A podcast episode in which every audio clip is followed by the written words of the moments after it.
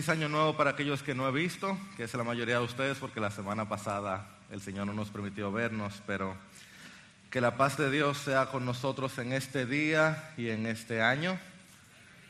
Mi oración, la oración de todos los siervos de esta congregación, la oración de todos nosotros es que al terminar este 2021 este tú puedas mirar atrás y ver un poquito más de Cristo en ti.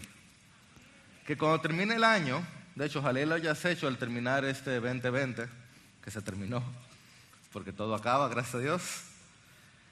Cuando termine este 2021, tú puedas ver atrás y ver un poco más de Cristo en ti. Algún área de tu vida donde tú puedas decir, mira, yo crecí aquí, el Señor se ve reflejado aquí, tengo un poco más de fe, soy un poco más amoroso, tengo un poco más de paciencia, de amor, de gozo, de paz, de benignidad, de bondad o de fidelidad o de mansedumbre o hasta de dominio propio, no sé, algo del Espíritu que pueda verse en ti, porque mi oración, mi, no, mi confianza y oración es que este va a ser un año bueno. ¿Tú sabes por qué? Porque nosotros tenemos un Dios bueno y Dios nos va a dar un año bueno. Bueno como Él es bueno, bueno como lo que Él hace es bueno. Yo no sé exactamente cómo va a lucir eso, porque a veces lo bueno que Él manda es una sorpresa. A veces lo bueno que Él manda es un poquito como una curva que uno no estaba esperando. Pero bueno, porque al finalizar el año seremos más como Cristo. Amén. Iglesia, el pasaje que vamos a ver en esta mañana, y te voy a pedir que si trajiste Biblia, pues vayas allí, porque vamos a ver 53 versículos, es largo. El pasaje que vamos a ver esta mañana es uno que conocemos, la mayoría de nosotros, si no todos nosotros, es un pasaje conocido. Cuando lo estaba preparando, mi mamá me dijo, mi amor, tienes que leerlo despacio. Y yo, mami, son 53 versículos. Así que lo vamos a leer por pedazos, bien despacio, pero déjame decirte que en la medida que yo reflexiono en él, cada vez más caigo en cuenta cómo Dios verdaderamente, Jesús en particular, yo no sé cómo decirlo, sino como que Él no es predecible. Como que no hay forma de tú saber exactamente qué es lo que Él va a hacer. Tú piensas que va por aquí y se viene por acá. Es que Dios hace las cosas muy diferente a como nosotros las haríamos. Mira, si yo fuera a escribir un libro, ¿verdad? Donde yo voy a explicar cómo son todas las cosas del universo, que yo sé que va a ser el libro más bestseller de todos los tiempos, que va a explicarlo todo, yo no empezaría asumiendo mi identidad. Y sin embargo, este libro, la escritura, empieza diciendo, en el principio Dios. Pero ¿de dónde salió Dios? ¿Pero en qué principio? ¿Pero cuántos años? ¿Pero y los dinosaurios? Mm, mm. En el principio Dios. Listo, próximo. Y luego, a pesar de estar completamente satisfecho en la Trinidad, sin necesidad de nada ni de nadie, Dios decide crear y crea los ángeles y nos cuenta toda la historia de los ángeles y cómo caen los ángeles y qué pasa, ¿cierto? No, nada. Nos explica todo lo que pasa con Satanás, no, nada. Y luego, a pesar de que sucedió todo ese problema, Dios decidió crear otros seres y les hace a su imagen, lo que implica la libertad de elegir. ¿Y tú sabes qué va a pasar cuando en la historia exista algo que no es Dios? Que ese algo se va a equivocar. Porque tan pronto algo que no es Dios existe, ese algo va a cometer algún error. Pero Dios decidió hacerlo, no porque le faltara nada, Él estaba perfectamente satisfecho en la comunidad de la Trinidad pero porque Dios hace las cosas diferentes a nosotros. Y cuando ese Adán y Eva eligen contra de Dios, si soy yo, bye, empiezo de nuevo. No, Dios decide para sorpresa de todos perdonarlos y no solo eso. Dios decide que de la descendencia de Adán y Eva iba a venir la salvación. ¿Qué? En Génesis 3 dice que de ti misma, Eva, vendría quien aplastaría la cabeza de Satanás. ¿Cómo así? Es que la Biblia está llena de Dios haciendo cosas que nadie esperaría. En Génesis 12 Dios da una promesa de una descendencia como las estrellas a un hombre que no tiene hijos.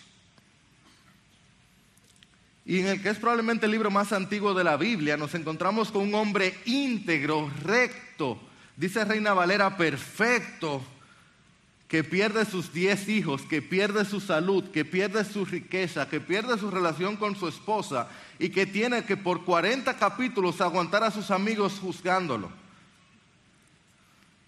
El hombre más íntegro de toda la tierra siendo criticado capítulo tras capítulo tras capítulo, solo rogándole, Dios, habla conmigo. Y Dios,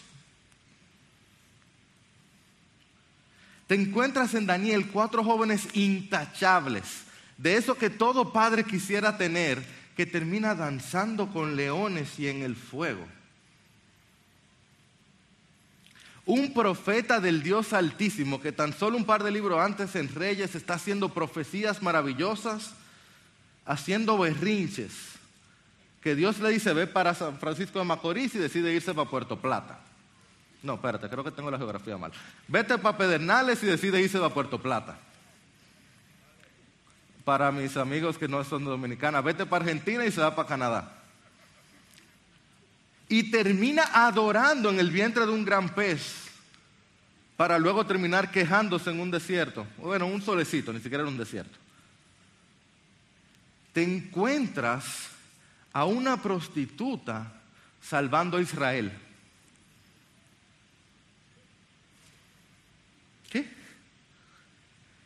Te encuentras a un jovencito que su papá se le olvidó que lo tenía, con un tirapiedras, derrotando a un hombre de tres metros de alto, convirtiéndose en el hombre más famoso de la tierra, liderando un reino, escribiendo canciones, levantando gloria al pueblo de Israel y trayendo escoria por una mujer, por su pecado. Perdón, no fue culpa de ella, por su pecado. Un hombre intachable, perfecto y recto, muriendo desnudo en una cruz por un pueblo enemigo. Es que Dios no hace las cosas como nosotros esperamos. Por eso hasta Juan el Bautista le preguntó, Jesús, ¿eres tú hay que esperar a otro? Porque esto no me cuadra. El hombre más grande de toda la tierra, dijo Jesús, ¿eh? el profeta más grande que había llegado era Juan el Bautista. Y a Juan el Bautista no le cuajaba no entendía, porque es que la manera que Dios hace las cosas es difícil de entender a veces. Es que Dios, dime tú si no, a veces nos sorprende. Amén. ¿O no te sorprendió el 2020? Sí que acompáñame a Juan capítulo 11. Si estás en la Nueva Biblia de las Américas, es la página 1097. Juan capítulo 11. Vamos a estar leyendo casi el capítulo completo. Y estamos en la serie de Jesús se encuentra con alguien o en algún lugar. Y esto es Jesús se encuentra en un funeral. Se encuentra con dos hermanas. Y lo que vamos a estar viendo es cómo Jesús se encuentra sorprendiendo a cinco personas o a cinco grupos. Jesús se encuentra sorprendiendo a sus discípulos. Jesús sorprende luego a Marta. Luego Jesús sorprende a María. Jesús luego sorprende a la multitud y al final Jesús sorprende al mundo. ¿Le parece si oramos otra vez? Lo que queremos rogarte ahora, Señor, es que tú nos sorprendas a nosotros con tu presencia. Ayúdanos a verte aquí palpablemente en tu escritura. Predica un mejor sermón que el que tu siervo preparó. Y abre nuestros oídos para escucharte y luego abre nuestros corazones para responderte en adoración y obediencia, para tu gloria y nuestro bien. Amén. Esta es la palabra de Dios. Versículo 1. Estaba enfermo cierto hombre llamado Lázaro de Betania, la aldea de María y su hermana Marta. María, cuyo hermano Lázaro estaba enfermo, fue la que al Señor con perfume y le secó los pies con sus cabellos. O sea que ya conocen a esta hermana, ¿cierto? Las hermanas entonces mandaron a decir a Jesús, Señor, el que tú amas está enfermo. Hmm, el que tú amas. Cuando Jesús lo oyó, dijo, esta enfermedad no es para muerte, sino para la gloria de Dios, para que el Hijo de Dios sea glorificado por medio de ella. Y otra vez, y Jesús, ¿qué dice? Amaba. Para el que sabe un chin de griego, esta palabra todos la conocen, agapaba, amaba a Marta, amaba a su hermana, amaba a Lázaro. El versículo 6 entonces nos sorprende a todos. Cuando oyó pues que Lázaro estaba enfermo, entonces se quedó dos días más en el lugar donde estaba. Luego. Espera, ¿cómo? Amaba, se quedó. Luego, después de esto, dijo a sus discípulos, vamos de nuevo a Judea. Y ahora los discípulos están sorprendidos. Y le dijeron, rabí, hace poco que los judíos te querían apedrear y vas allá otra vez. Jesús respondió, no hay doce horas en el día. Si alguien anda de día no tropieza porque ve la luz de este mundo. Pero si alguien anda de noche, tropieza porque la luz no está en él. Dijo esto y después añadió, nuestro amigo Lázaro, o sea que él era un conocido, no era solo de Jesús, nuestro amigo Lázaro se ha dormido, pero voy a despertarlo. Los discípulos entonces le dijeron, Señor, buscando cualquier excusa para no tener que ir, si se ha dormido, se recuperará, déjalo tranquilo. Jesús había hablado de la muerte de Lázaro, pero ellos creyeron que estaba hablando literalmente del sueño. Entonces Jesús, por eso, les dijo claramente, Lázaro ha muerto. Y por causa de ustedes me alegro de no haber estado allí, para que crean. Pero vamos a donde está él. Tomás, que tiene razón para tener mala fama, llamado el dídimo, que significa gemelo, dijo entonces a sus condiscípulos, vamos nosotros también para morir con él. La familia de Marta, María y Lázaro, ya saben que eran juntos. Marta y María son las conocidas por los otros evangelios, tanto Mateo como Marcos como Lucas hablan de ellos, de ellas, de ellas dos. Era una familia cercana a Jesús. Lázaro es único en Juan. Como deben saber, Juan se escribió después de los otros evangelios y él como que agrega contenido único. Como escribió después, lo que le faltaba, por llamarle de alguna manera, él como que complementa y él agrega toda la parte de Lázaro. Pues Marta y María ustedes la conocen, aunque sea su primera vez viniendo a la IBI, si es tu caso, bienvenido. Esta es la Iglesia Bautista Internacional. Seguro tú has oído hablar de Marta y María. Marta, la conocen, la mujer devota, la que está, la trabajadora, la que se encarga de manejar las cosas, de que la casa esté limpiecita, que el café esté caliente, la que maneja los preparativos, la que organiza bien la iglesia, la que pone las sillas en su lugar, la que Lucas 10 nos dice que está, yo no sé si puedo decir, no, no quiero decir fajada, la que está trabajando para que todo esté en su lugar. Mientras María, ¿dónde está? ¿Se acuerdan? Sentada a los pies del Señor. Marta está aquí arreglando todo, trabajando, y María aquí.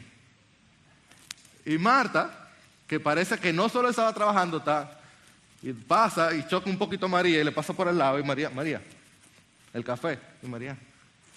Hasta que Marta no aguanta más y le dice, Señor, dile a María que me ayuda. ¿Y qué le dice el Señor? María tiene la mejor parte. Marta, Marta, ven y siéntate. Entonces Marta es la trabajadora, la atenta, la que se pone en todo. María es el alma libre, feliz con sentarse a escuchar al Señor, contemplando en sus ojos el amor y la sabiduría del Dios infinito. Y Juan entonces nos, agrega a Lázaro, que en todos los comentaristas están de acuerdo que es el hermano menor de Marta y María. Y parece que este es el hermano menor, el típico hermano menor que tiene como el gutico, como que él, el, temperamento, el que tiene el afecto especial, el que siempre cae bien. De quien dicen, oye, el mensajero, no sé si notaron, Marta manda un mensaje, Marta y María mandan un mensaje, por el contexto aparentemente María mandó el mensaje, Y el mensaje decía, Señor, el que tú amas. O sea, así era el afecto que tenía Jesús por Lázaro, que decirle el que tú amas no lo confundió por otro. El que tú amas, ese es el tipo de afecto que tenían. Y por si acaso hay dudas, el versículo 5 luego nos dice que no solamente amaba Jesús a Lázaro, sino que Jesús amaba a quienes? A Marta y a María también. Y como ya le mencioné, la palabra que utiliza aquí es una palabra muy única en el griego, es la palabra ágape, que la puedo utilizar porque la mayoría la hemos escuchado, ¿cierto? Es el amor máximo, el amor ulterior, el amor que Dios tiene por los suyos. Ese es el amor que Jesús le dice a Pedro, Pedro, me agapas. Y Pedro no se atreve a decírselo para atrás. Y Pedro le dice, Señor, yo te quiero, yo te fileo. Y el Señor le dice, no, que si, que si tú me agapas. Y Pedro dice, no, Señor, yo te fileo. Pues Jesús agapaba a Marta, María y Lázaro. Igual como la palabra dice que Jesús te agapa a ti y a mí. Ese es el amor que Dios tiene por nosotros también. Bendito sea Dios. O sea que si el Señor le manda un mensaje, Señor, el que tú amas está enfermo, Él sabe a quién se refieren. O sea, mi esposa puede orar si yo estoy enfermo y decirle, Señor, el que tú amas está enfermo y el Señor de inmediato sabe que se refieren a mí. ¿Tú puedes creer eso? Bendito sea Dios. Pero he aquí la sorpresa de los discípulos. Tú esperarías que un amor tan grande como el que tiene Jesús por esta familia haría que Él parara todo. Lázaro te enfermo. Prepara el caballo Señor, tú sabes que esto está difícil, no tenemos caballo. Búscate uno. Voy para Betania. Necesito ir a sanar a Lázaro. De hecho, es Jesús. Él lo ha hecho antes. Lázaro está enfermo. Resuelto. Próximo. ¿Cierto? Eso es lo que tú esperarías que el versículo te dijera, ¿no es cierto? Eso es lo que yo haría si yo fuera Jesús. Si la persona que yo amo me dicen que está enfermo y yo tengo todo el poder del universo, mi próxima acción sería resolver de inmediato. Yo no voy a permitir que quien yo amo sufra, ¿verdad? ¿O soy solo yo? Déjame decirte algo, yo sabía mucho de amor, yo sé mucho de amor, tengo 12 años casado con la mejor mujer del mundo, o sea, de amor yo sé. Pero cuando tuve mis hijos aprendí de otro tipo de amor, ese amor de protección, de que tú no quieres que le pase absolutamente nada. Si yo sé que alguien que yo amo y puedo protegerte enfermo, lo primero que yo hago es meterme en el medio. Sea un camión, un perro, una pluma. El versículo 6 dice que Jesús amó tanto a Marta, amó tanto a María, amó tanto a Lázaro, que se quedó dos días más en el lugar donde estaba. Jesús amó tanto que él esperó a que Lázaro se muriera.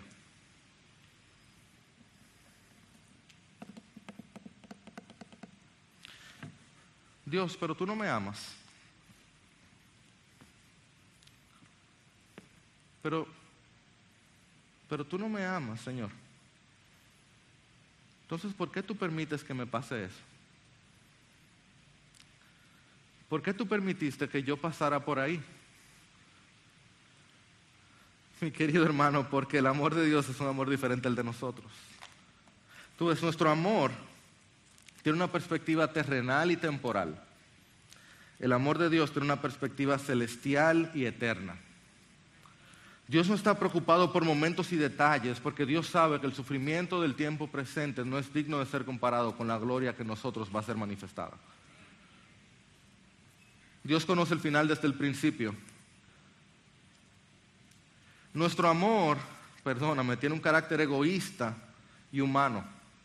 El amor de Dios tiene un carácter santo y divino. Aún el mejor de nosotros, perdóname mi amado, ama pensando en qué va a recibir del otro. Y cuando es herido, el amor mengua. Dios ama en completa pureza, siempre dando, siempre sirviendo. Nosotros amamos hasta que nos duela. Dios ama a través del dolor. Nuestro amor tiene como propósito evitar el dolor y dar comodidad. El amor de Dios tiene como propósito que seamos más como Jesús, para su gloria y nuestro bien.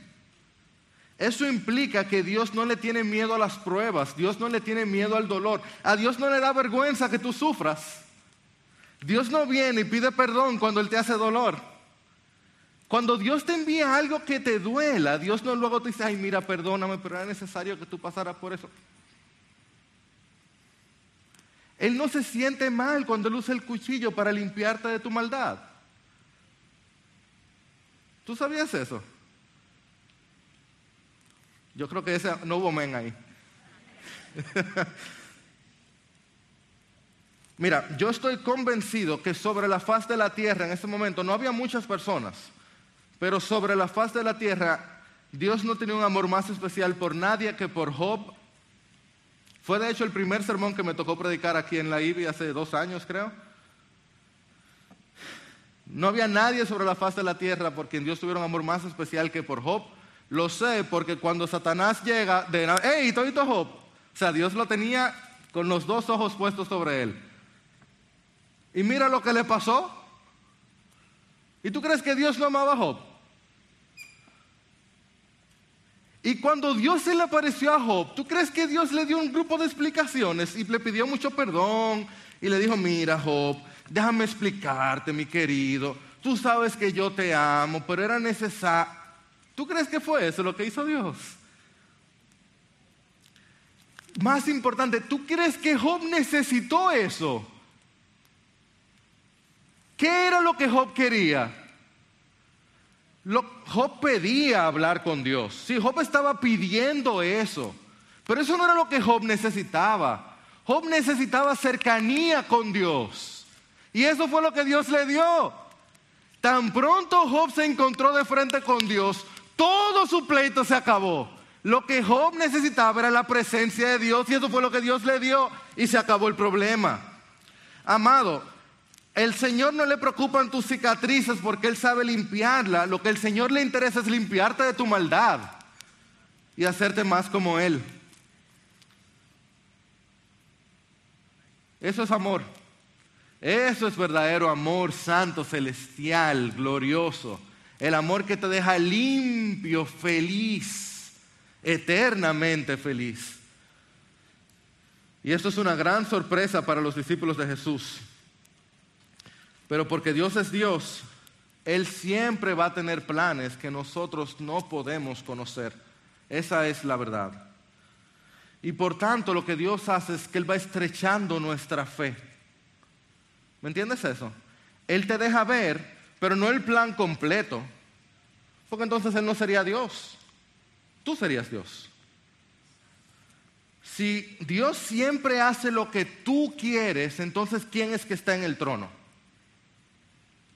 Si a cada oración que tú haces tú recibes un sí, entonces ¿cuál de los dos está al mismo nivel? Si Jesús siempre hiciera lo que sus discípulos esperaran de Él, ¿cómo son sus discípulos? Serían igual de maestros. ¿Tú entiendes esto? Dios necesita, entre comillas, o mejor dicho, nosotros necesitamos que Dios nos sorprenda para recordarnos nuestro lugar que Él es Dios y nosotros no, que Él nos hizo y no nosotros a nosotros mismos. Eso es lo tan incorrecto y horrible de este evangelio que te dicen, que declara y todo eso. My friend, mi querido amigo, tú necesitas que Dios te diga que no para recordarte tu lugar. que es el creador de todo. Y gloria a Dios que a veces nos dice que sí. Pero normalmente lo que hace es que nos cambia las peticiones. Gloria a Dios que tantas veces nos dice que no. Porque si nos diera todo lo que pidiéramos, ufa, ¿en qué disparate de vida estuviéramos? Y los mismos discípulos se dieron cuenta, ellos se dieron cuenta que ir donde Lázaro iba a poner en juego sus vidas. Ellos no entendían lo que Jesús quería hacer. Ellos no estaban de acuerdo. Y no tengo tiempo para explicar todo lo que pasaría ahí, pero aún los discípulos, aún Tomás, ellos decidieron confiar en él. Esa frasecita de Tomás en el 16, vamos a morir con él, es un poquito pesimista, pero mira, hay fe ahí. O sea, no es la mejor fe, pero hay fe.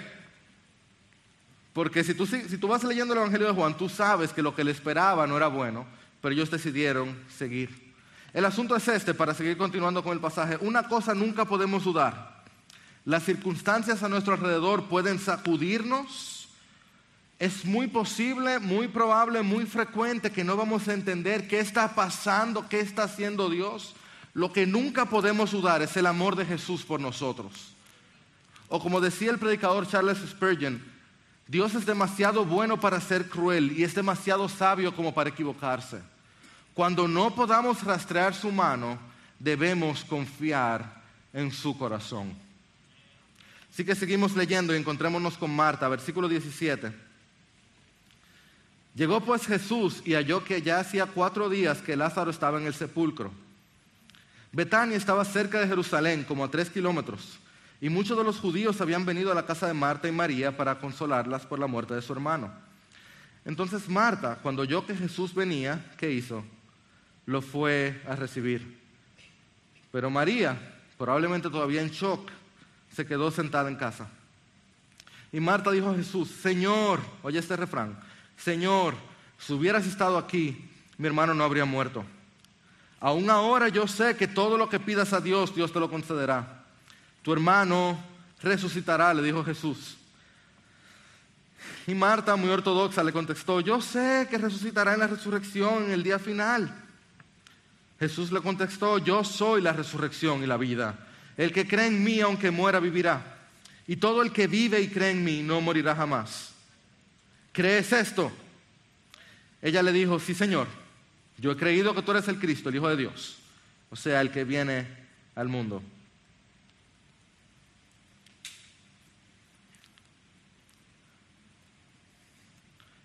Primer día, bueno, mandamos el mensaje. Segundo día, ok, Jesús no ha llegado.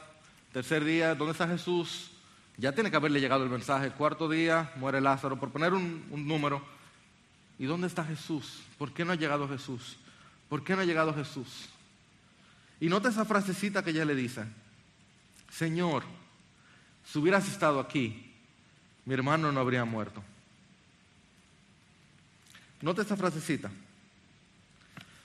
Nota que no es que Marta perdió su fe. Nótalo, ¿eh? No fue que Marta perdió su fe. Ella en fe le dice, Señor, si tú hubieras estado aquí, mi hermano no hubiera muerto. Nota que no es que ella está molesta con el Señor. Dice el versículo que cuando ella oyó que Jesús venía, ¿qué ella hizo? ¿Lo notaron?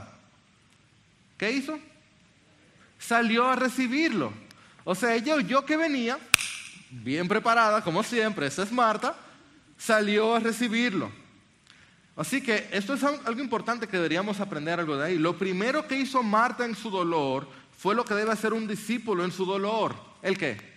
ir donde su maestro. Ella fue donde su maestro, pero ella fue quebrantada. Ella fue rota. Ella fue en dolor, porque su hermano que ella amaba había muerto. Y Jesús que ella amaba y que ella sabía que amaba a Lázaro y que ella sabía que la amaba a ella, no hizo nada. Así que ella decidió hablar con Jesús y expresarle su corazón. Ella decidió desnudar su corazón delante del Señor y decirle, Dios, ¿dónde tú estabas? Señor, ¿dónde tú estabas? Señor, se murió mi hermano. ¿Tú que has hecho todo esto? Yo sé lo que tú hiciste con el ciego.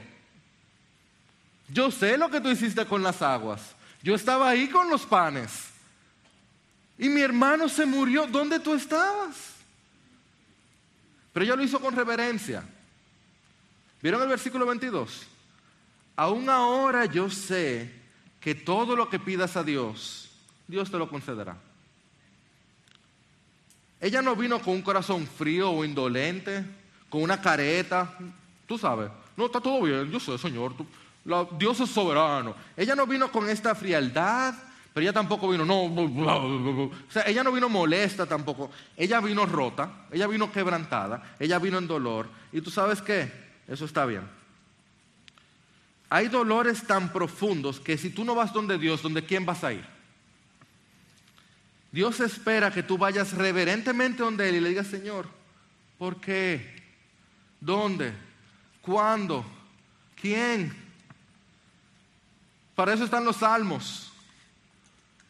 Para eso hay salmo tras salmo, tras salmo, tras salmos, que están ahí para que tú puedas ver cómo desnudar tu alma delante de Dios y decirle, Señor, yo no entiendo, ayúdame. Para eso está Habacuc, para eso está Jeremías, para eso está Marta. Y escucha cómo Jesús sorprende a su amiga.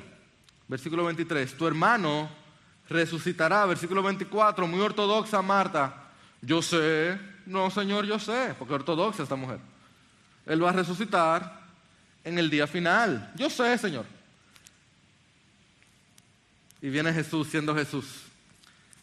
No, Marta. No se trata del día final. No se trata de algo que va a pasar después. No se trata de una cosa. Yo soy la resurrección y la vida. El que cree en mí, aunque muera, vivirá. Y todo el que vive y cree en mí, no morirá jamás. ¿Crees esto? Marta, no se trata de lo que puede pasar, se trata de quien está delante de ti.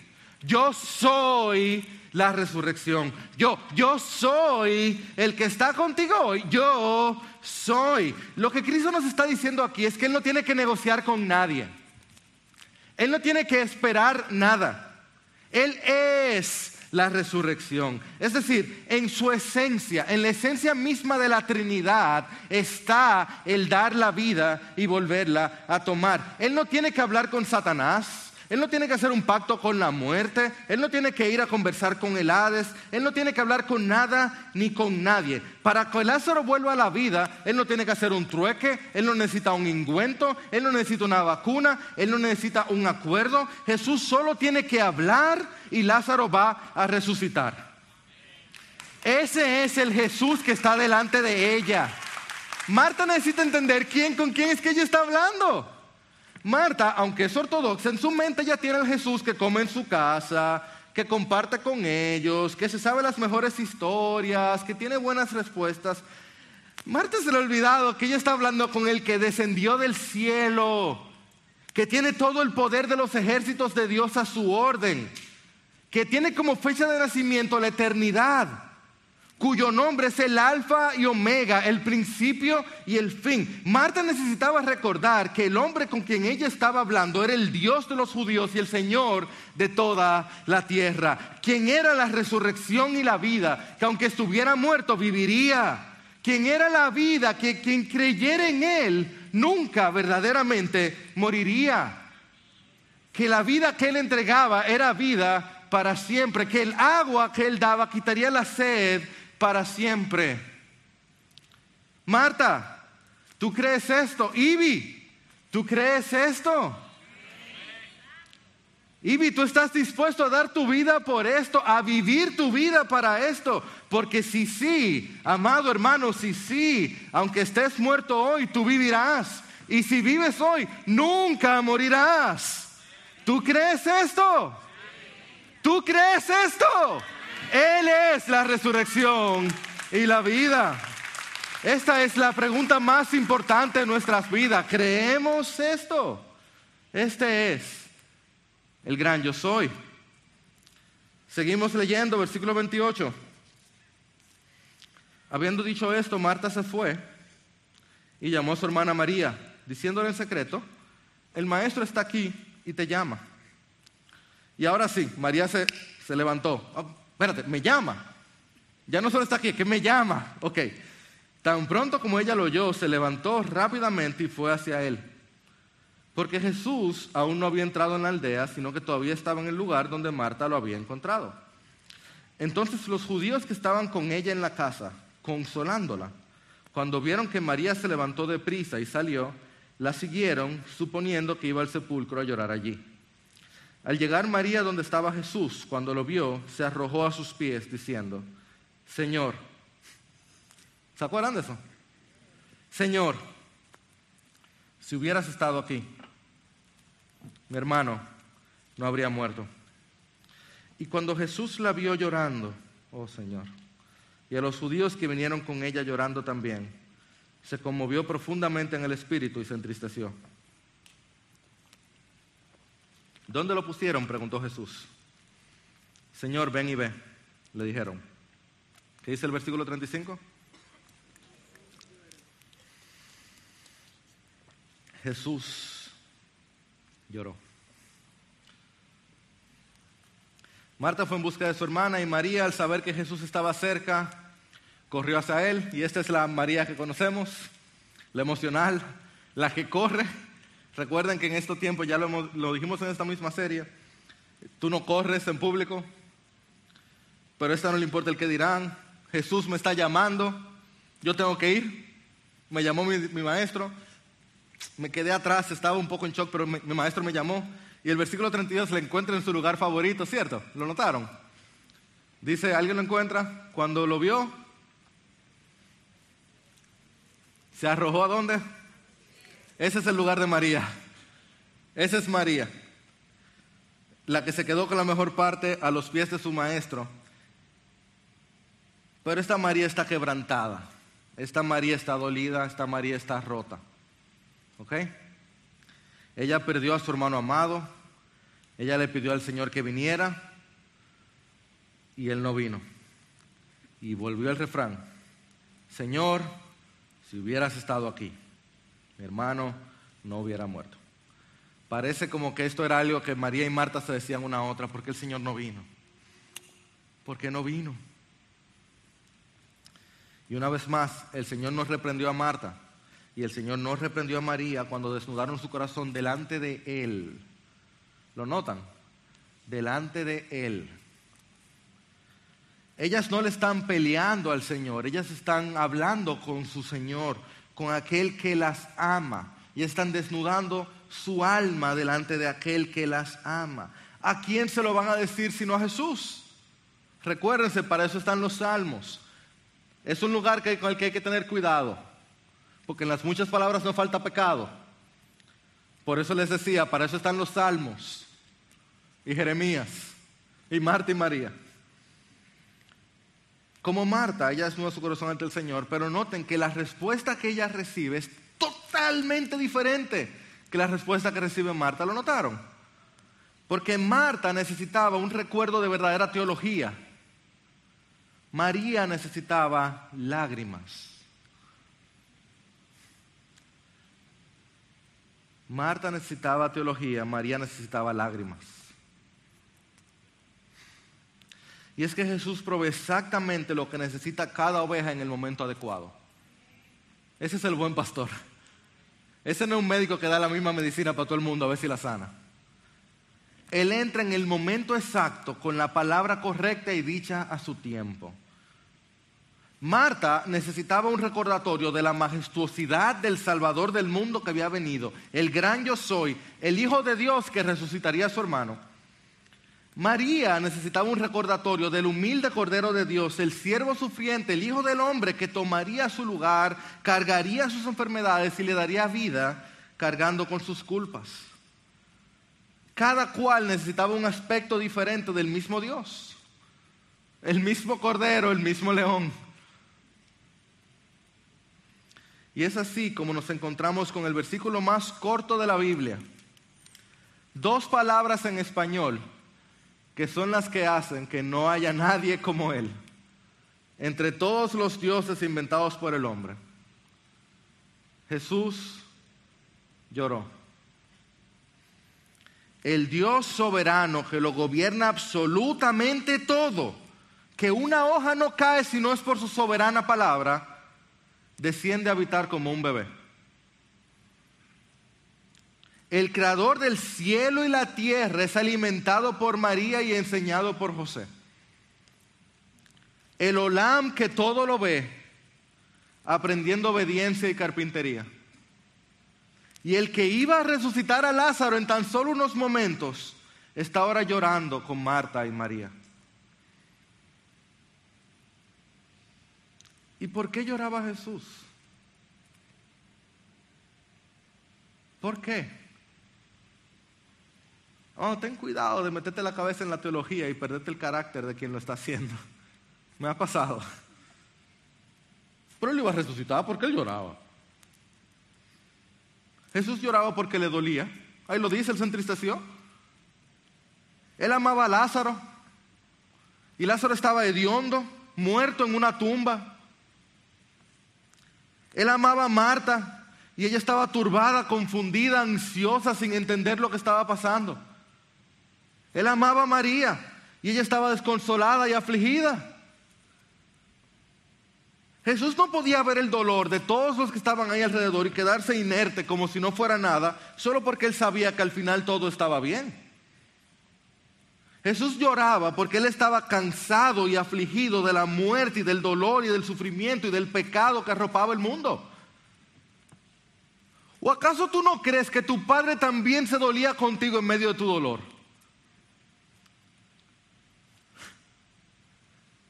Él sabía que al final del cáncer tú ibas a decir gloria a Dios por ese cáncer.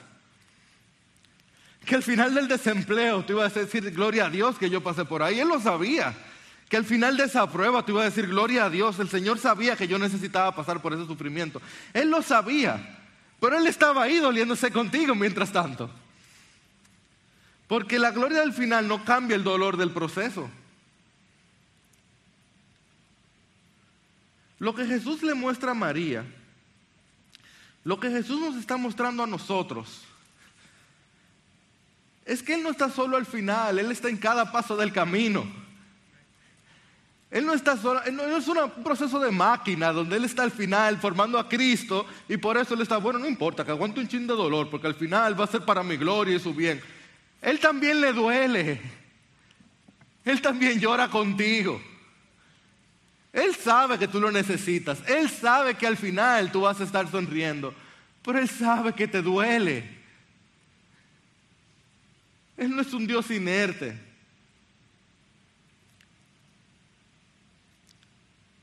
Él te dio la teología antes para que lo soportes la prueba. Él te da el gran consolador durante para que puedas ir aguantando Oh, y Él recibe la gloria después. Y como nos dice esa canción, tú eres lleno para ser vaciado otra vez.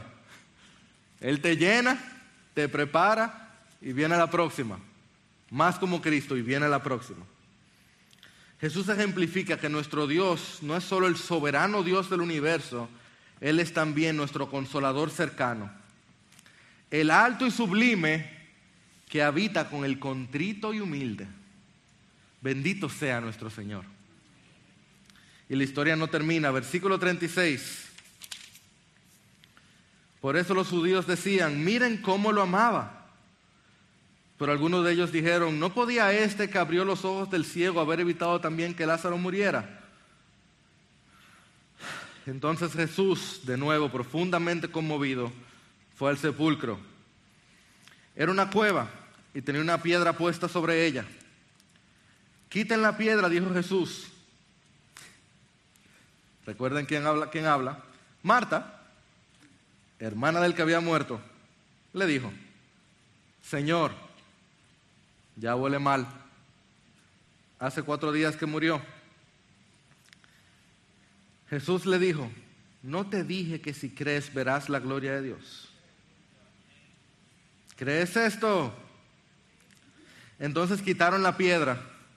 Jesús alzó los ojos y dijo, Padre, te doy gracias porque me has oído. Yo sabía que siempre me oyes, pero lo dije por causa de la multitud que me rodea, para que crean que tú me has enviado. Habiendo dicho esto, gritó con fuerte voz, Lázaro, sal fuera.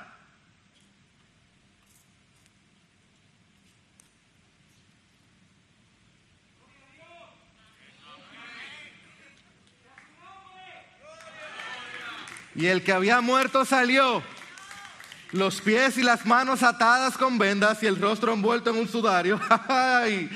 Jesús les dijo, Desátenlo y déjenlo ir. ¿Cuántas cosas hubiera dicho yo?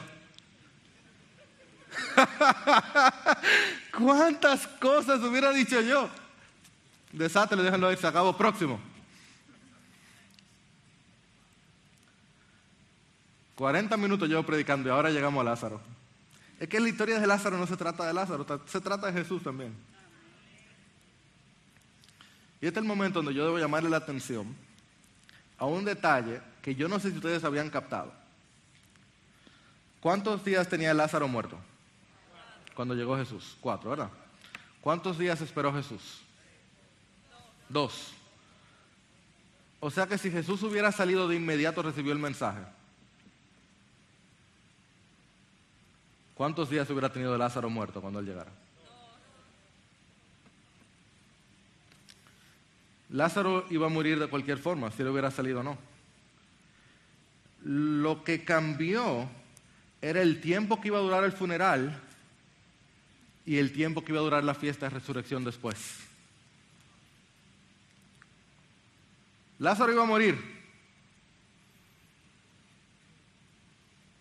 Esa enfermedad no era para muerte, era para atravesar la muerte y terminar en vida. Ese funeral iba a terminar en fiesta de resurrección de un lado o de otro. Lo que Cristo quería que la fiesta durara mucho. Cristo quería, Cristo amaba a Lázaro, él amaba a Marta, él amaba a María. Él no quería que la gente dijera, no será que estaba medio dormido, dos días lo aguanta cualquiera. Pero cuatro días, descompuesto ya con mal olor. De hecho, había una cultura judía, en la cultura judía se entendía que el alma duraba hasta tres días dando vuelta por arriba del cuerpo, por si acaso. Luego del tercer día ya no. Entonces, había toda esta costumbre que al cuarto día era que ya que no, que no. O sea, después del tercer día ya no, ya ahí sí no. Cristo estaba dejando claro que no cupiera la menor duda, cupiera, que no hubiera la menor duda de que no, que no hubiera chisme, de que es que no hubiera nada de duda, es que de verdad había mal olor. Es que él, amaba a Lázaro y él no quería que nadie anduviera diciendo chismes de que él se hizo el muerto. ¿Ustedes están entendiendo hasta qué punto él amaba a Lázaro? Él quería que esta historia la contáramos en la Iglesia Bautista Internacional 2021 también. Es más, ¿tú sabes cómo se llama Betania hoy? Algunos de ustedes quizás saben, quizás han visitado. Esta aldea donde pasó esto se llama hoy en árabe Lazarie.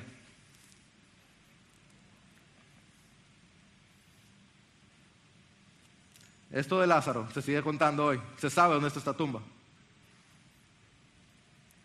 Es que Cristo amaba a Lázaro y a Marta y María y no quería que hubiera dudas. Así que imagínate esta escena. Dice el texto que había una gran multitud de personas Marta y María eran personas conocidas. Jesús era persona conocida. Donde sea que Jesús iba, venía el faranduleo. La aldea estaba cerca de Jerusalén, por lo cual venía gente de Jerusalén a revisar también. La norma, ustedes seguro han escuchado esto, es que habían lloradores profesionales en los funerales que se encargaban de ir a llorar a los funerales para mantener el espíritu vivo. Ya Jesús ha hecho, este es el séptimo de las señales que hace Jesús en el libro de Juan. Ya él ha hecho el, pan en el, perdón, el agua en vino, los panes, el, calmar la, la, mar, el ciego del cual hablaremos la semana que viene. Él ha hecho una serie de señales importantes. Él también ha volcado las, las mesas de los cazacambistas. La gente lo vio llorando. O sea que la gente está todo el mundo como viendo a ver qué es lo que va a hacer Jesús. De pronto lo que Jesús... Y, o sea, estos momentos, como dicen, que se cae un alfiler y todo el mundo lo oye. Y de pronto Jesús dice, quiten la piedra. Y entonces se mete Marta y, Señor, espérate, espérate, espérate, espérate, espérate. Me va a dañar el ambiente. Una de dos, o ella no quería ver a su hermano en esa condición, que es una posibilidad, o la más probabilidad ella no quería que se metiera ese olor en el ambiente. Y el Señor le recuerda a Marta, pero tú y yo acabamos de hablar, ¿tú crees esto?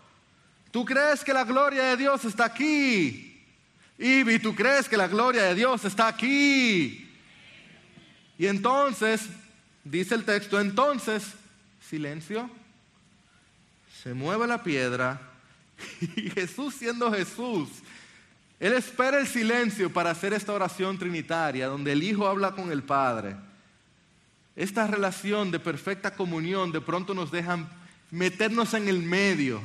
Oh Dios, el Padre que dio a su Hijo, el Hijo que daría su vida, y de pronto nos encontramos que el Dios del universo tiene todos sus ojos puestos en esta pequeña aldea, en esta pequeña familia, en este pequeño hombre. Dice, yo sabía que tú siempre me oyes, pero yo quería que ellos supieran que tú estás aquí oyendo. Y el versículo 43, como si fuera Génesis 1 otra vez, como si fuera la luz, o los animales, o las estrellas, o el mar el Hijo del Hombre con la autoridad divina de la resurrección y la vida, Lázaro, sal. Y si el viento y el mar y la muerte obedecen, ¿qué puede hacer este hombre si no salir? ¿Qué puede hacer este hombre si no salir? Y bien han dicho muchos otros que gloria a Dios que él dijo Lázaro, porque las tumbas estaban todas listas para soltar a todos sus muertos. Porque cuando Cristo dice sal, cualquiera sale. Ese es nuestro Señor que da vida a los muertos. Yo soy la resurrección y la vida. Marta, María, ¿me crees? Ibi, ¿crees esto? Qué despliegue de gloria, qué gran poder de Dios está aquí. Imagínate a Marta, imagínate a María ver el rostro de su hermano que lo vieron morir quitarle el sudario y ver sus cachetes, escucharle hablar. El funeral, una fiesta. El lamento, danza. El silicio, alegría. Bendito sea Dios. ¿Y qué puede pasar? Sigamos leyendo. 45. Por esto, muchos de los judíos que habían venido a ver a María y vieron lo que Jesús había hecho, creyeron en él y se acabó el Evangelio de Juan y estamos listos y terminó todo perfecto, porque Génesis 3 nunca pasó. Señor, perdónanos. Ten piedad de tu pueblo. Ten piedad de Israel. Pero algunos de ellos fueron a los fariseos y les contaron lo que Jesús había hecho. ¿Cómo tú ves eso y vas? Versículo 47. Entonces los principales sacerdotes y los fariseos convocaron un concilio y decían, ¿qué hacemos? Darle gloria a Dios. ¿Qué más vas a hacer? No, porque este hombre hace muchas señales. Si lo dejamos seguir así, todos van a creer en él y los hermanos vendrán y nos quitarán nuestro lugar y nuestra nación.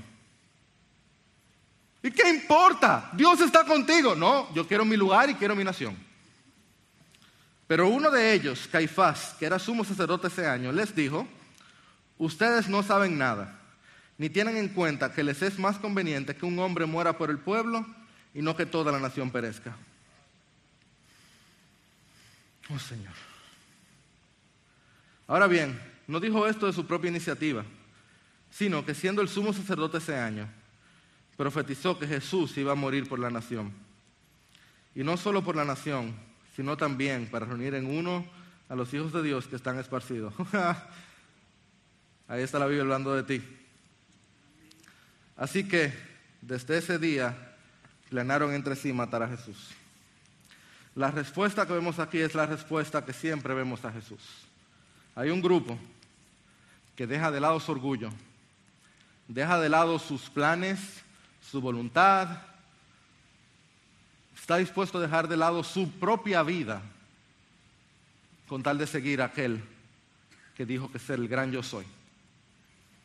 Pero hay otro grupo que ve, escucha, es testigo de la grandeza del Señor y endurece su corazón, que prefiere cerrar sus ojos a la majestad de Dios que dar su brazo a torcer que prefiere negar lo que está frente a sus ojos que dejar atrás su pecado. Y el versículo 47 nos dice que ese grupo dijo, yo no aguanto más a Jesús.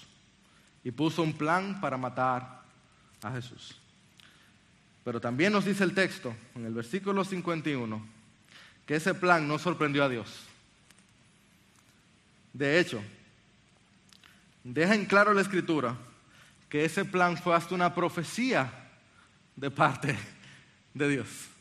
Que el sumo sacerdote estaba profetizando algo que Dios ya había orquestado.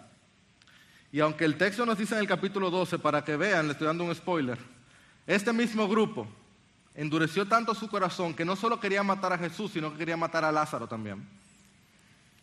Déjenme decirle que esto sorprendió tan poco a Jesús, porque cuando Jesús sacó a Lázaro de la tumba, él sabía que él iba a entrar a la de él en su lugar. Jesús había orquestado esto, sabiendo que esta última señal iba a dar paso a su crucifixión. Pero él sabía que él era la resurrección y la vida, y él mismo que daría su vida la volvería a tomar al tercer día, para que junto con él, como hemos cantado hoy, Lázaro y Marta y María y Tomás y Jairo y todos aquellos que creen en Él también resuciten para siempre y tengan vida eterna junto con Él, porque mi amado Lázaro volvió a morir. El cuerpo con el que Él resucitó fue un cuerpo mortal, pero cuando Jesús regrese, y créeme que Él regresará, seremos como Él. Y ya la muerte y el dolor y las lágrimas y los funerales y el pecado van a ser solo una vieja memoria de lo que fue. Y lo que nos queda será un futuro de alabanza y gloria y adoración al Rey de Reyes y Señor de Señores, quien vive hoy y para siempre y es digno de adoración por toda la eternidad. Y yo te pregunto, iglesia, ¿tú crees esto? Yo no sé qué va a traer este año. Ni para mí, ni para mi familia, ni para ti, ni para tu familia, ni para esta nación. Bien nos decía el pastor al principio, bien nos dijo el domingo pasado. Pruebas por todos lados es lo que se ve. Yo sí sé que aquel que estuvo con Marta y con María va a estar con nosotros. Ya sea que él espere o que venga, ya sea que él responda con un sí o con un no o con un todavía, yo sé con todo mi corazón que él me ama. Y si tú has creído en él, yo sé con todo mi corazón que él te ama. Yo sé que Él es bueno, yo sé que su misericordia es eterna, yo sé que sus mandamientos son buenos, yo sé que su voluntad es buena, yo sé que su palabra es buena, yo sé que su carácter es bueno y yo sé que sus promesas son seguras. Iglesia, ¿crees esto? Yo no sé qué sorpresas pueden venir. Yo sé que a Dios nada lo sorprende. Iglesia, ¿tú crees esto? Entonces, ¿te vas a rendir al temor? ¿Vas a dudar de tu Dios que te ha dado su Hijo? ¿Vas a guardar un poquito de inseguridad de si de verdad Dios es lo que Él dice ser? Te vas a poner como tomaste, bueno, yo voy, pero voy a morirme. Vas a rendirte al pecado que tienes tanto tiempo guardando en tu corazón. O vas a rendirte a los brazos de aquel que lloró por Lázaro con María y con Marta aquel que allí derramó lágrimas, pero luego derramaría su preciosa sangre por amor a nosotros. Iglesia, ¿quién vas a correr este año? Mi amado hermano, ¿tú crees esto? Señor,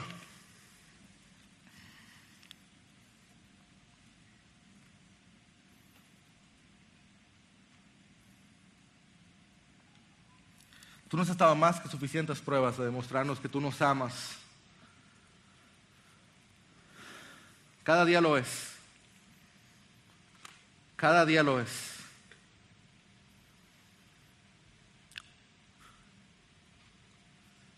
Levantarnos sí lo es. Cada perdón tuyo lo es.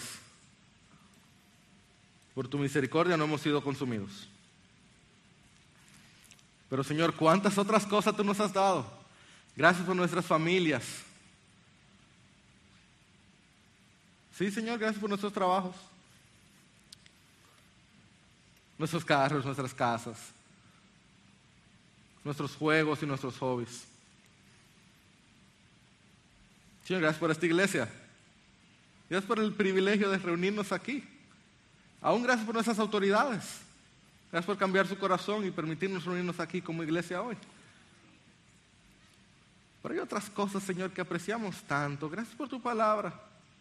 Qué perdido estaríamos sin tu palabra, Señor. ¿Y qué sé yo qué hacer con mi vida si no es porque tu escritura me guía por el camino correcto? Gracias, Señor, por tu Santo Espíritu. Gracias por cómo me ha consolado, me ha guiado. Gracias por cómo me ha llevado a sabiduría, me ha llevado a verdad, me ha corregido. Gracias por la confirmación del Padre de que me ha amado dándome a su Hijo.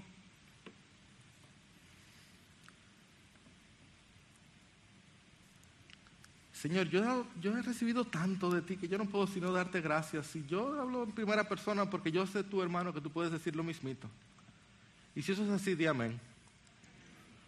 Señor, yo he recibido tanto de ti que yo quiero darte gracias. Gracias, Señor. Gracias por todo lo que tú me has dado. Qué bueno tú has sido, Dios, conmigo. Qué bueno tú has sido, Dios, conmigo. Yo te pido perdón por guardar dudas en mi corazón. Y si ese eres tú, hermano, pídele perdón al Señor. Díselo, perdóname, Señor. Perdóname por dudarte. Perdóname porque a veces tú me has dicho no y yo he seguido insistiendo de mala forma. Perdóname porque a veces he puesto en duda tu carácter. Perdóname porque a veces he querido hacer mi voluntad por encima de la tuya.